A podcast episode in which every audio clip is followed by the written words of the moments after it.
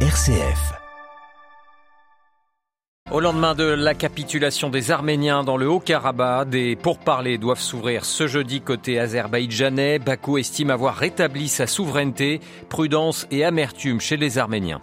Une visite historique, celle de Bachar al-Assad en Chine, la première depuis 2011 et le début de la guerre en Syrie. Il doit rencontrer son homologue chinois et vient surtout chercher des appuis économiques. Dans ce journal, nous reviendrons sur la visite d'État du, du roi Charles III qui se poursuit en France. Charles III, un roi écologique alors que dans le même temps, le Premier ministre britannique Richie Sunak sabre dans ses ambitions environnementales. Nous irons à Londres. Et puis dans notre dossier ce matin, direction Marseille.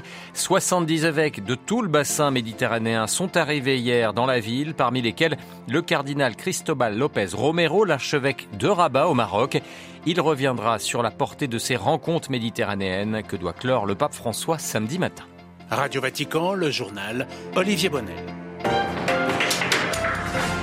Bonjour, après la victoire éclair de l'Azerbaïdjan contre les séparatistes arméniens dans le Haut-Karabakh, des pourparlers doivent donc s'ouvrir ce jeudi côté azéri. Les séparatistes arméniens présents dans la région avaient annoncé déposer les armes suite à un cessez-le-feu avec l'armée azerbaïdjanaise. On revient sur ces dernières heures avec vous, Myriam Sandouno. Euh, oui, Olivier, les séparatistes ont accepté de participer à de premiers pourparlers sur la réintégration à l'Azerbaïdjan du Haut-Karabakh après l'annonce hier d'un cessez-le-feu. Ils négocieront cette question selon un accord trouvé après une médiation des forces russes de maintien de la paix euh, qui sont présentes depuis 2020 dans la région. Le cessez-le-feu reste malgré tout fragile. L'Arménie a accusé hier soir l'armée azerbaïdjanaise d'avoir ouvert le feu à l'arme légère sur ses positions à la frontière entre les deux pays. Euh, de son côté, Bakou a assuré hier que l'Azerbaïdjan avait euh, pour objectif la réintégration pacifique des Arméniens du Karabakh au nom nombre de 120 000 et une normalisation des relations avec l'Arménie. Mais l'amertume est grande pour de nombreux Arméniens suite à la capitulation d'hier, vous l'avez dit. Des manifestations ont eu lieu notamment dans la capitale arménienne, Erevan, hier soir, pour crier leur colère et demander notamment la démission du premier ministre arménien Nicole Pachinian. La crise au Karabakh est une affaire intérieure de l'Azerbaïdjan, ont estimé de leur côté les autorités russes qui ont souligné que l'Azerbaïdjan agissait sur son propre territoire. Myriam Sandouno et la France fait part de sa méfiance et souhaite rappeler que l'Azerbaïdjan a mené une action militaire contre des populations civiles. Selon les séparatistes arméniens, l'offensive éclair de Bakou aurait fait au moins 200 morts et 400 blessés. Une réunion sur la situation au Karabakh doit se tenir ce jeudi au Conseil de sécurité de l'ONU à New York. Le Conseil de sécurité devant lequel s'est exprimé hier soir Volodymyr Zelensky, le président ukrainien, y a dénoncé l'agression criminelle de la Russie sur son pays. Il a fustigé également le droit de veto de la Russie, une inégalité qui provoque l'inefficacité de l'ONU, qui pourrait faire beaucoup plus, a-t-il regretté. Ce jeudi, Zelensky est attendu à la Maison Blanche où il sera reçu par Joe Biden. Il doit passer également au Pentagone et rencontrer plusieurs élus du Congrès américain.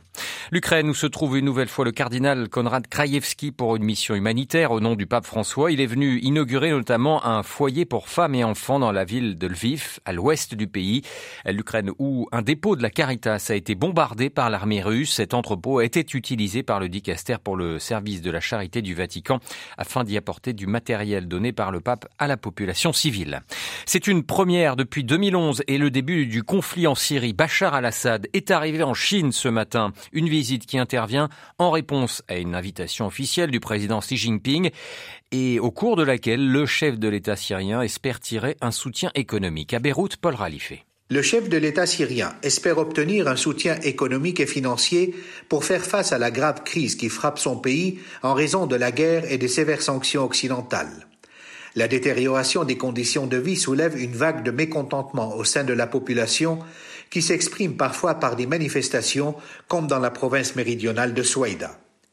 Bien que le vote de la Chine au Conseil de sécurité est favorable à la Syrie, le soutien économique apporté par la puissance asiatique est jugé limité à Damas. Pékin fournit surtout une assistance au secteur de la santé, gravement affecté par 12 ans de guerre.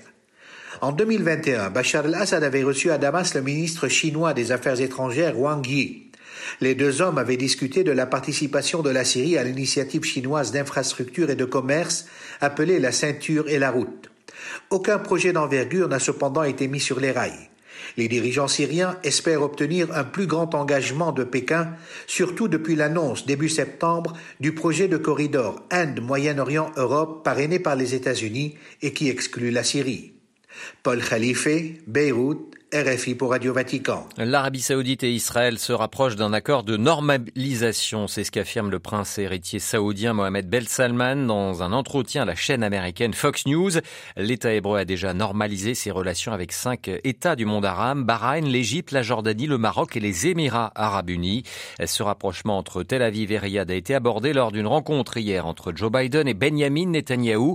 Les liens se sont quelque peu distendus ces derniers mois entre l'État hébreu et Washington.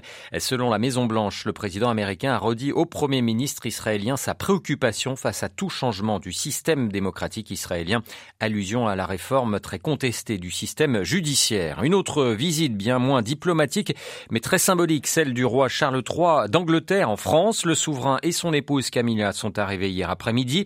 Une première journée d'une visite d'État de trois jours qui s'est achevée dans les fastes du château de Versailles. Pour Charles III et le président français Emmanuel Macron, cette visite doit souligner la relance de l'amitié et de la coopération entre Londres et Paris malgré les brouilles suscitées notamment par le Brexit. Le compte-rendu de Marie-Christine Bonzo. Charles III et Emmanuel Macron ont ravivé hier après-midi la flamme du soldat inconnu à l'Arc de Triomphe et après un entretien de 30 minutes à l'Élysée, les deux hommes et leurs épouses ont présidé un fastueux dîner d'État dans la galerie des glaces du château de Versailles au cours duquel ils ont exprimé leur volonté de raviver la coopération entre la France et le Royaume-Uni. Devant 160 invités, parmi lesquels des grands patrons, dont Bernard Arnault, et des célébrités binationales ou francophiles telles que Charlotte Gainsbourg et Mick Jagger, le président Macron a déclaré que Londres et Paris font, et je cite, la même lecture des grands enjeux de notre temps. Pour sa part, le roi Charles a souligné que la France et le Royaume-Uni doivent, et je cite, revigorer leur coopération, notamment en ce qui concerne l'Ukraine, le trafic d'êtres humains, le développement durable ou encore l'accès à l'énergie. Déjà en mars, Emmanuel Macron et le Premier ministre Rishi Sunak s'étaient rencontrés pour tourner la page sur les querelles bilatérales relatives au Brexit, aux migrants et aux zones de pêche. Aujourd'hui, Charles III va notamment prononcer ce matin un discours devant le Sénat avant de visiter le chantier de reconstruction de Notre-Dame de Paris. Marie-Christine Bonzon pour Radio Vatican. Le roi Charles III, très engagé depuis de longues années sur les questions environnementales, alors que se poursuit cette visite en France, le Premier ministre britannique Rishi Sunak crée justement des remous sur le sujet. Il a annoncé hier le report de plusieurs mesures phares de la politique climatique du Royaume-Uni, une décision qui suscite de nombreuses critiques. À Londres, Jean Jaffré. Le Premier ministre souhaite, dit-il, revenir à une politique écologique raisonnable. Pas question d'imposer des coûts supplémentaires aux ménages dans le contexte d'une forte baisse du pouvoir d'achat. Récemment, Rishi Sunak affirmait que ce n'était pas au gouvernement de dire aux gens de se priver de prendre l'avion pour aller en vacances ou de manger moins de viande. Il propose donc d'agir différemment. Certes, l'augmentation de 50% de la prime pour remplacer les chaudières à gaz par des pompes à chaleur est favorablement accueillie. En revanche, les propriétaires ne seront plus obligés de mettre aux normes les biens qu'ils louent alors que l'isolation thermique est un gros problème. C'est surtout dans les secteurs de l'automobile et de l'énergie qui ont investi des milliards de livres que les critiques sont les plus vives. Et selon les experts, c'est un mauvais calcul. Les conducteurs britanniques continueront de subir la volatilité des prix des carburants. Alors que le Parti travailliste est crédité de 15 points d'avance, au moins dans les sondages, les conservateurs veulent créer une ligne de fracture en présentant la gauche comme peu soucieuse du coût de la transition énergétique pour le consommateur moyen. Mais des conservateurs regrettent que le Royaume-Uni perde son rôle de leader dans la lutte contre le changement climatique. Londres, Jean Jaffré, Radio Vatican. Et présent pour l'Assemblée générale des Nations unies à New York, Monseigneur Paul Richard Gallagher, le chef de la diplomatie du Saint-Siège, a lui encouragé les États à mettre en œuvre leur transition écologique. Il a souligné notamment l'ambition des objectifs de développement durable, ces 17 points fixés par les Nations unies pour 2030. Il faut, dit-il, tendre vers un avenir dans lequel la dignité inhérente à chaque personne est respectée, les besoins des pauvres et des personnes vulnérables satisfaits et une relation harmonieuse avec l'environnement rétabli, a souligné Monseigneur Gallagher.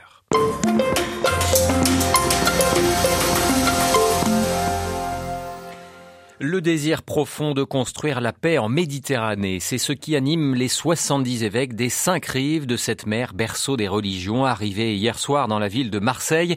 Ils vont se rassembler dès aujourd'hui sur les mêmes thématiques que les 70 jeunes qui sont réunis depuis le début de la semaine. Conflits, déséquilibres environnementaux, drames liés aux flux migratoires, pauvreté et injustice socio-économique. Demain, les équipes mixtes, linguistiques, évêques et jeunes travailleront ensemble. De Beyrouth à Jérusalem, Malte, Ajaccio, Tanger, ces 70 évêques sont actuellement rassemblés en la cathédrale de la Majeure, la Sainte Marie Majeure marseillaise pour la messe d'ouverture. Débutée il y a 30 minutes, cette célébration est présidée par le cardinal Cristobal Lopez Romero, l'archevêque de Rabat au Maroc. Il est aussi le président des épiscopats d'Afrique du Nord. Il revient ce matin dans notre dossier sur la portée de cet événement inédit, ces rencontres méditerranéennes que clôturera le pape François samedi matin. Ces rencontres méditerranéennes, je pense que ce sont des motifs, des raisons d'espérance, parce que ça peut donner beaucoup de fruits dans ces pourtours euh, méditerranéens. Concrètement, je pense qu'ils nous ont aidés déjà, Bari, Florence et maintenant Marseille, à prendre conscience que nous avons une appartenance commune, la Méditerranée.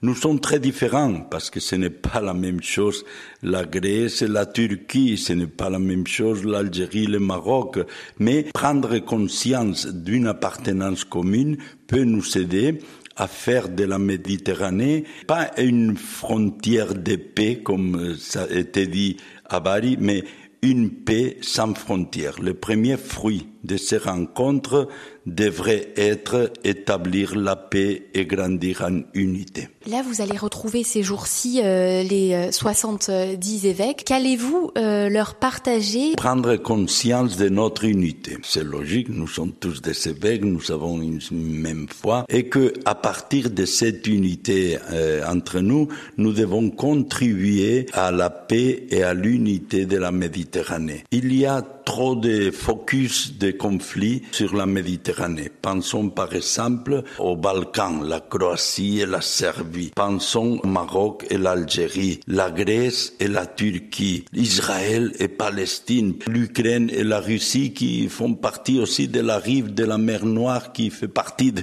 de la Méditerranée. Alors je pense que travailler pour la paix entre nos peuples, considérer que nous sommes tous des peuples frères qui devons travailler pour le, le, bien commun, mais pas le bien commun nationaliste, le bien commun universel, ça serait déjà un grand fruit de ces rencontres méditerranéennes. Pourquoi pas une collaboration plus étroite entre la rive nord et la rive sud et un appui à, à la rive de l'est du Moyen-Orient? Je pense que paix et unité sont des mots-clés dans nos rencontres méditerranéennes. Comment regardez-vous euh, l'urgence migratoire chaque jour de plus en plus euh, criante de la Tunisie à l'Italie ou du Maroc à l'Espagne? Ce sujet est complexe que peut faire l'Église? Oui, nous sommes déjà en train de travailler beaucoup. Hein. Justement, cette semaine, les dimanches des migrants et réfugiés, le dicaster nous a lancé une devise libre pour migrer et libre pour rester.